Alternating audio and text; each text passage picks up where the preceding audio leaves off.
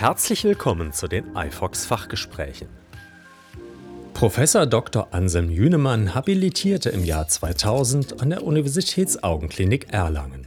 Von 2014 bis 2018 war der Glaukomexperte Direktor der Universitätsaugenklinik Rostock. Seit 2019 ist er am Wiesel Augenzentrum in Erlangen tätig. Das Interview wurde im Rahmen des 34. Internationalen Kongresses der deutschen Ophthalmochirurgen DOC im Juni 2023 in Nürnberg geführt, mit freundlicher Unterstützung von Glaukos. Hallo, Herr Professor Jünemann. Herr Drucks, guten Morgen. Seit wann behandeln Sie Glaukompatienten mit operativen Eingriffen? Das sind schon einige Jahre. Ich äh, müsste jetzt wirklich nochmal genau nachdenken, aber das ist ungefähr seit Ende der 90er Jahre. Und seit wann verwenden Sie Mixverfahren? Seit ungefähr 2009 habe ich äh, Mixverfahren angewendet. Und was sind die Hauptargumente für Mixverfahren? Es sind, sie sind minimalinvasiv, das heißt, man braucht nur einen kleinen Schnitt am Hornhautrand. Sie sind ähm, sehr zügig durchzuführen. Sie interagieren sehr wenig mit dem Gewebe im Auge und insofern ist auch die Erholung des Patienten nach dem Eingriff, also hinsichtlich des Auges, ähm, sehr gut und sehr schnell. Welche Mixeingriffe führen Sie durch und wo sehen Sie die Stärken der einzelnen Verfahren? Ähm, ich führe im Prinzip, muss man sagen, fast alle Mixverfahren durch. Es gibt die Mixverfahren im Kammerwinkel, im Trabekelmaschenwerk. Es gibt die Verfahren, den Kanal zu dehnen. Es gibt die Verfahren, das Trabekelmaschenwerk abzutragen. Und dann gibt es auch die Verfahren, die in die Zwischenaugenwand, also in den suprakorridalen Raum hinein ableiten. Alle diese Verfahren wende ich an. Und die jeweiligen Stärken der Verfahren ähm, liegen letztendlich ähm, ja, in, der, in der Effektivität und in der Sicherheit ähm, der einzelnen Verfahren. Ja. Äh, welches Ziel verfolgen Sie in erster Linie beim Einsatz der Mixverfahren? Das Hauptziel allgemein ist natürlich, das Glaukom zu stabilisieren. Das heißt also, dass die Progression verhindert wird.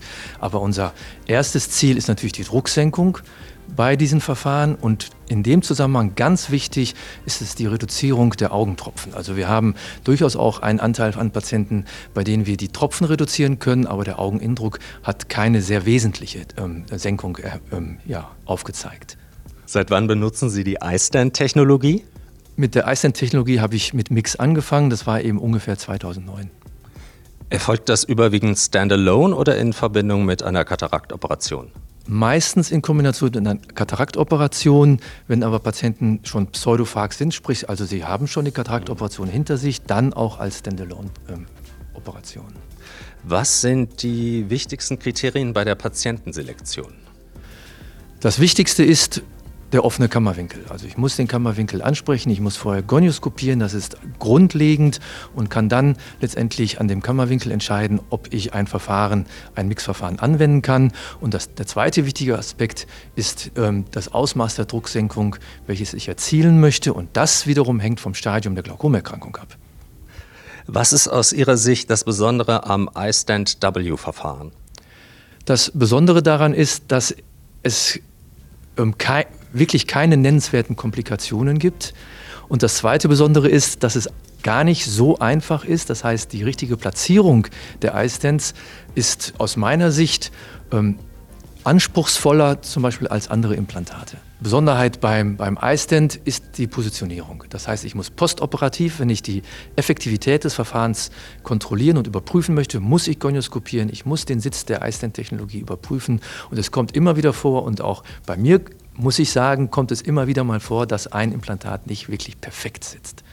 Gehören Mixverfahren mittlerweile zur Routineversorgung Ihrer Glaukompatienten? Ja, das ist Alltag. Was unterscheidet den iStent W am meisten von den anderen Mixverfahren? Die Größe. Also das ist das kleinste Implantat im menschlichen Körper, welches wir letztendlich anwenden. Alle anderen Implantate sind deutlich größer und das bedeutet wiederum, dass wir eine wirklich minimale Interaktion mit dem Gewebe haben. Das heißt, die Kombinierbarkeit der iStent-Technologie auch mit weiteren Kammerwinkelverfahren ähm, ähm, ist ähm, ja, gegeben. Das heißt, wir, wir können das kombinieren. Welche Tipps haben Sie für Kollegen, die mit der Mix-Technologie und besonders dem iStent W anfangen möchten? Ähm, Ruhe bewahren. Also das heißt also kein Stress im OP, sondern tatsächlich ähm, sich, sich entspannen, Man ist als Operateur gewissermaßen, ähm, hat man Hausrecht. Ja, das heißt also, da darf einem keiner dazwischenreden. Das ist erstmal die erste wichtigste generelle Voraussetzung bei Chirurgie. Und bei der iStent-Technologie ist natürlich die richtige Positionierung des Patienten und ähm, des Mikroskops ausschlaggebend. Und bei der Patientenselektion würde ich äh, empfehlen, mit pseudophagen Patienten anzufangen, dass ich jetzt nicht noch Sorge tragen muss, dass ich die Linse nicht berühre. Ähm, die Parazenthese, also die Öffnung, muss groß genug sein. Abstand zum Limbus so ein bisschen, damit es nicht blutet. Nichts ist schlimmer, als wenn äh, bei der Inzision Blut entsteht, also austritt und dieses dann zwischen dem Gonioprisma liegt.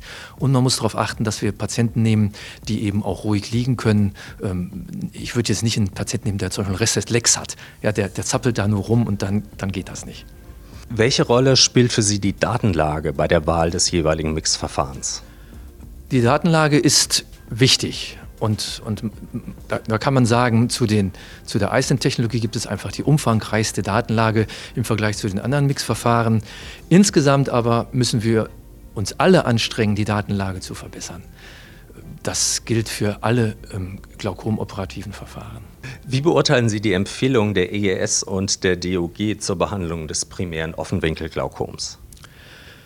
Die sogenannten Guidelines der European Glaucoma Society und die der DOG ähm, lehnen sich ja dort an, sind umfangreich. Das muss man ganz klar sagen. Und die sind gut durchdacht. Und man kann tatsächlich, wenn man jetzt anfängt, sich mit der Glaukomerkrankung zu beschäftigen, mit der Therapie, ist es absolut lohnenswert, diese ähm, ähm, Leitlinien zu lesen. Und man kann ihnen auch tatsächlich folgen. Wobei definitiv nach einiger Zeit und nach Jahren mit der eigenen Erfahrung gewisse Modifizierungen durchgeführt werden. Neuere Daten belegen die Verbesserung der Lebensqualität der Patienten mit einem iStent. Können Sie das aus Ihren eigenen Erfahrungen bestätigen? Ja, das, das kann man sagen. Das bezieht sich aber nicht nur auf den Eye-Stand, sondern es bezieht sich eigentlich auf die gesamte Mixchirurgie, weil wir, wie wir anfangs gesagt haben, wir die Augentropfen reduzieren. Und nichts ist wirklich schlimmer als Husten, Schnupfen, Heiserkeit am Auge. Bedeutet, wenn die Patienten tropfen müssen und manche haben eine kleine Reiseapotheke, sie haben rote Augen, es ist, ist also wirklich nicht mit einer guten Lebensqualität vereinbar. Und durch die Operation senken wir den Bedarf an drucksenkenden Augentropfen und damit verbessern wir automatisch die Lebensqualität der Patienten. Wie sieht Ihrer Meinung nach die Zukunft der Glaukomchirurgie und der Glaukomtherapie im Allgemeinen aus? Ähm, wir werden weitere Entwicklungen bekommen, um den Augeninnendruck zu senken. Hier denke ich nicht nur an operative Verfahren, sondern vor allem auch an die Drug Delivery Systeme, die schon sehr weit fortgeschritten sind, sodass ähm, kleine Implantate jetzt nicht direkt den Druck senken durch eine mechanische Interaktion mit dem Gewebe, sondern durch das Freisetzen von Medikamenten.